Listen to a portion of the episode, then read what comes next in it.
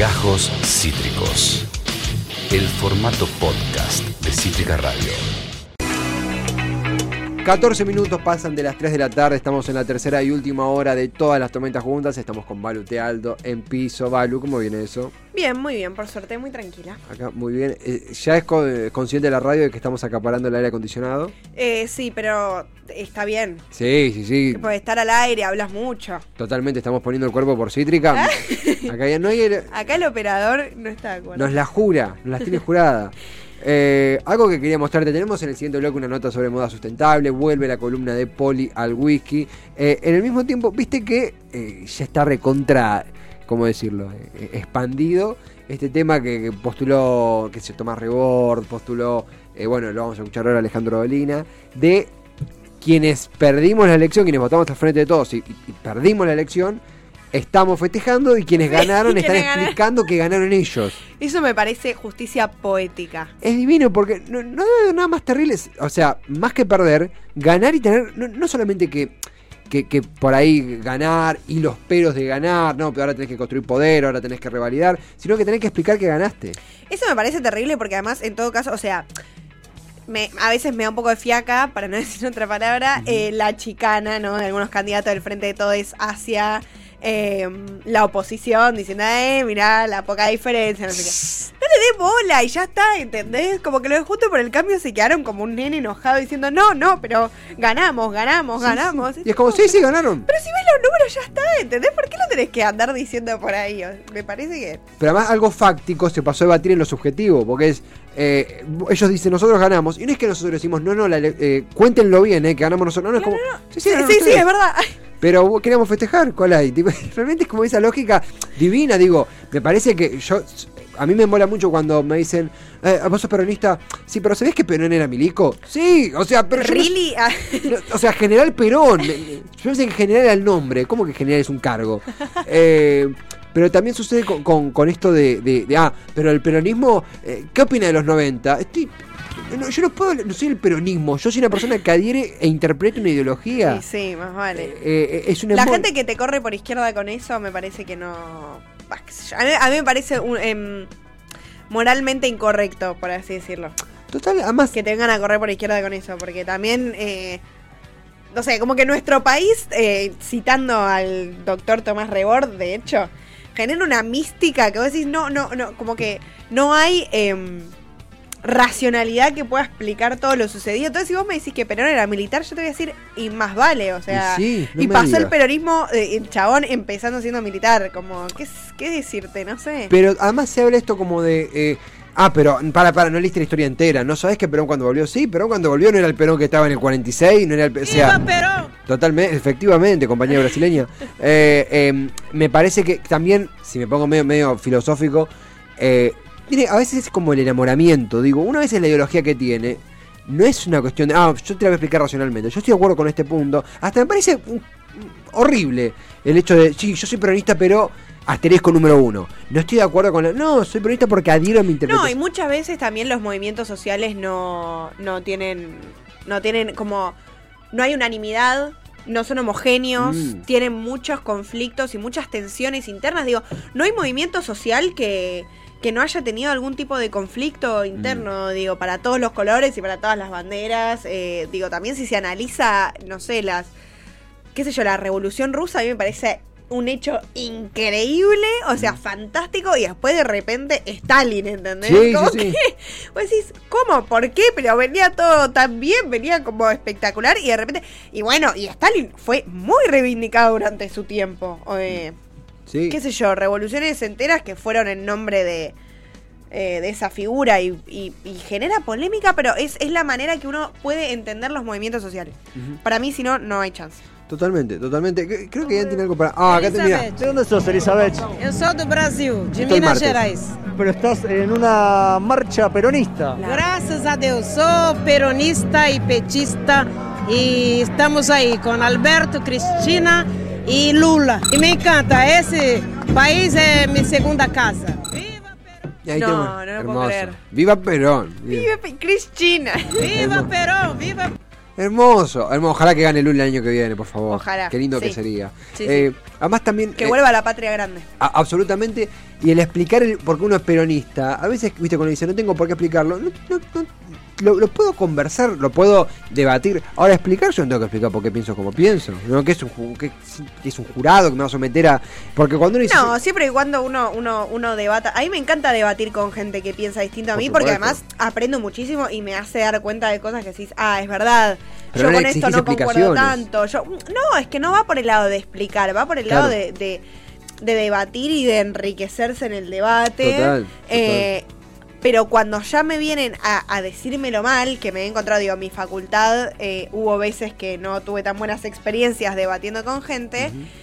Ahí, de hecho, me hizo cerrarme más, ¿entendés? Y eso no me gustó. Fue como, ah, no, si me venís y agredís con el que piensa distinto, ¿sabes qué? Voy a pensar más esto todavía. O sea, como sí, que sí, eso es lo que me provoca, una distancia que no, no es posible construcción alguna. totalmente, totalmente. O que te digan, ah, ¿qué opinas de Gildy Fran? ¿Qué se siente defender a Gildy Fran?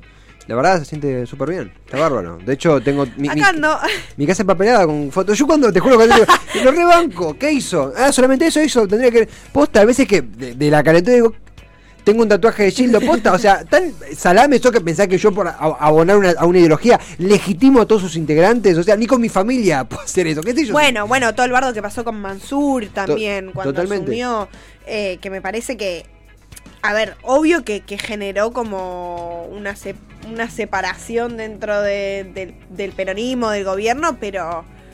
Pero digo, es, es como posible de pensar, ¿entendés? Sí. Eh, también el, el hecho de que mucha gente haya saltado en contra de eso implica que no se va a pasar por alto el descontento, que se va a laburar sobre eso. Y que claramente, digo, Mansur como jefe de gabinete no va a eh, eh, prohibir el aborto ahora, ¿entendés? ¿Ah, no? Como que... ¿No? No, no, no. No, no, no. Confirmado. de última urgencia, Mansur... Pero eso yo lo que también decía, tenemos casi la misma edad, ¿no? Pero eh, yo vi a Mansur como ministro de salud entre el 2009 y... O sea, yo crecí con Mansur de ministro de salud. Sí, sí, sí, sí. O sea, es como cuando te dicen, ah, ¿cómo defendes a Mansur? Yo digo, no lo defiendo porque no, no, no es de mi agrado, pero no puedo ser tan hipócrita de decir, "Ah, ¿llamaron a Mansur? ¿Cómo pasó esto? No, son cosas que pueden suceder, que uno tiene que criticar, por supuesto, porque se siente las ganas de hacerlo, pero también está bueno esto de decir, che, pará, pará, hay una historia, hay un contexto, el contexto cambió afortunadamente, y eso no es legitimar todo lo que haga Mansur, pero es como vos decís, entender, pará, el jefe de gabinete, o sea, no va... eh, no puede ir a la constitución o ir al congreso y acribillar a aquellos que, que- que votaron a favor del aborto o, o de repente no sé hacer cualquier romper un panelo verde en, en- en- en, qué sé yo en cadena nacional Sí, sí. hasta que sea necesario no mentira eh, pero pero no pasa No, pero me parece también que estamos viviendo un- una situación en, en muchos contextos, digo, no solo en el político, Mm. de eh, como mucha limpieza, eh, donde todo, todo el tiempo tiene que ser perfecto. sí sí el, ¿viste? puri- Como- el purómetro Claro, ahí Sí. está, claro, de purificar. Y eso me parece una idea como muy problemática, donde no nos lleva a ningún lado y también sobre todo antigua, como que em, nunca todo es de una sola manera. Como veníamos diciendo, nuestro país es muy complejo, no Mm. es fácil de manejar. eh, yo no quisiera ser presidente nunca en mi vida. Alberto realmente. tampoco y mira lo que le pasó ojo Bueno, amo la, ese tatuaje. la panza de Vite y de la CGT Me encanta ese tatuaje. de Madre Teresa de Calcuta Eh, y sí, y boquita. y Boquita hermoso Eh, pero digo, hay como una, como esto, como una cosa de, de pureza. Ahí está, me sale la palabra. Una cosa de pureza política. ¿Eh? De si vos pensás esto, entonces unificá como to- todas las personas sí, que sí. integran este espacio. porque- homogéneo claro, y es como. Nunca, nunca la política eh, funcionó así. No. Jamás, jamás tuvo eso- eso- esos componentes puros y, y bueno, intentó tenerlo, salió muy mal. Sí, eh, sí, sí. Como que sectario sectario, ¿no? Y dentro de todo movimiento político tiene su. Digo, la izquierda también está súper dividida. Ay, Perón en el otro lado y el escudo del PJ. Em, digo, también la izquierda está súper dividida. Eh, la derecha tiene muchas facetas. El peronismo ni hablar. em, como que siempre, siempre sucedió eso. Entonces no existe esa, mon- esa falsa homogenización. Y la contradicción es lo que te hace crecer. sí obvio obvio de, de- de eso venimos así eso vamos La contradicción es la que te hace analizar el movimiento, decir, che, tengo que ir para este lado, tengo que ir para el otro. Hay gente que sigue a tal referente, hay gente que sigue a otro tal referente. Eh, y es imposible que todos estén bajo la misma sombrilla. Digamos. Total, sombrilla, eh, ojo con sombrilla la reta. Ah, dice- es verdad, porque parezco más latón. Tenemos un video para, para cerrar. Esto decía, le preguntaron a Dolina Novarecio eh, ¿qué, qué se festejaba. Y Dolina tuvo esta respuesta muy linda, mira. A ver. casi un, un ingrediente del peronismo, ese, ese fervor. No necesita una justificación. Decía alguien por ahí, bueno, eh, ¿qué festeja? Bueno, no, no es una pregunta pertinente que festeja. ¿No? Ni, ni en esta ni en ninguna fiesta. Usted que cuando ve 20 amigos que están juntos porque se adoran, le pregunta qué festeja. No. No. Festejamos que estamos aquí. Si viniera alguien y nos preguntara, ¿qué están festejando? Le contestaríamos, la alegría de estar conversando juntos. Y la cara de Novarecio que. La- ve ve la verdad expandirse ah, ante sus ojos. No, realmente es muy. es- a ver, es una explicación, uno puede decir, simple de. No, no, hay- no es que dijo, no, bueno, como diría el filo- como diría Bernie. ¿eh? No, no, fue Antonio. como al, al- al- a lo más emotivo, me parece. Recurrió Claro. a las emociones. Y a veces uno, realmente cuando uno ve la marcha y dice, bueno, ¿qué, qué se festeja? Decís, estamos festejando la apertura al nuevo gobierno hacia nuevas incorporaciones ideológicas. Sí, estamos festejando que, que- que volvemos a movilizar, que volvemos a, que superamos una pandemia, que nos reencontramos con un montón de gente en la calle. Eh, estamos festejando que estamos juntos, Sí. eh, que estamos unidos. No, y además siempre creo que toda elección, eh, a mí eso, el, el acto, parezco medio libertaria ahora, pero no, pero el acto democrático, ¿no? De votar, Sí. digo, el, el, el, el festejarla de, es eso, la, la democracia en nuestro país, que tanto ha costado, o sea, y costó vidas también, entonces me parece que siempre se festeja, o sea, aunque haya salido el 2%, no sé, el, el FIT hizo la mejor campaña en 20 años. Mejor elección. Eh, claro, y más vale que festejaron, ¿entendés? Obvio. ¿Y ¿Cómo no vas a festejar? Digo, Miriam entró al Congreso, más allá de que pertenece a un partido político al que yo no adhiero, reconozco la figura política Sí, de Miriam obvio. y la verdad es que la reivindico bastante. eh, y, y entró como diputada y eso hay que festejarlo. Y no es que sacaron el 80%, ¿no? el 50% de los votos. Obvio. Bueno, y eso se festeja también, porque son pequeñas victorias. Quiere decir que, que seguís teniendo. em, que la gente sigue confiando en tu proyecto. Eso Mm. quiere decir. Que la gente de alguna u otra manera sigue confiando en tu proyecto.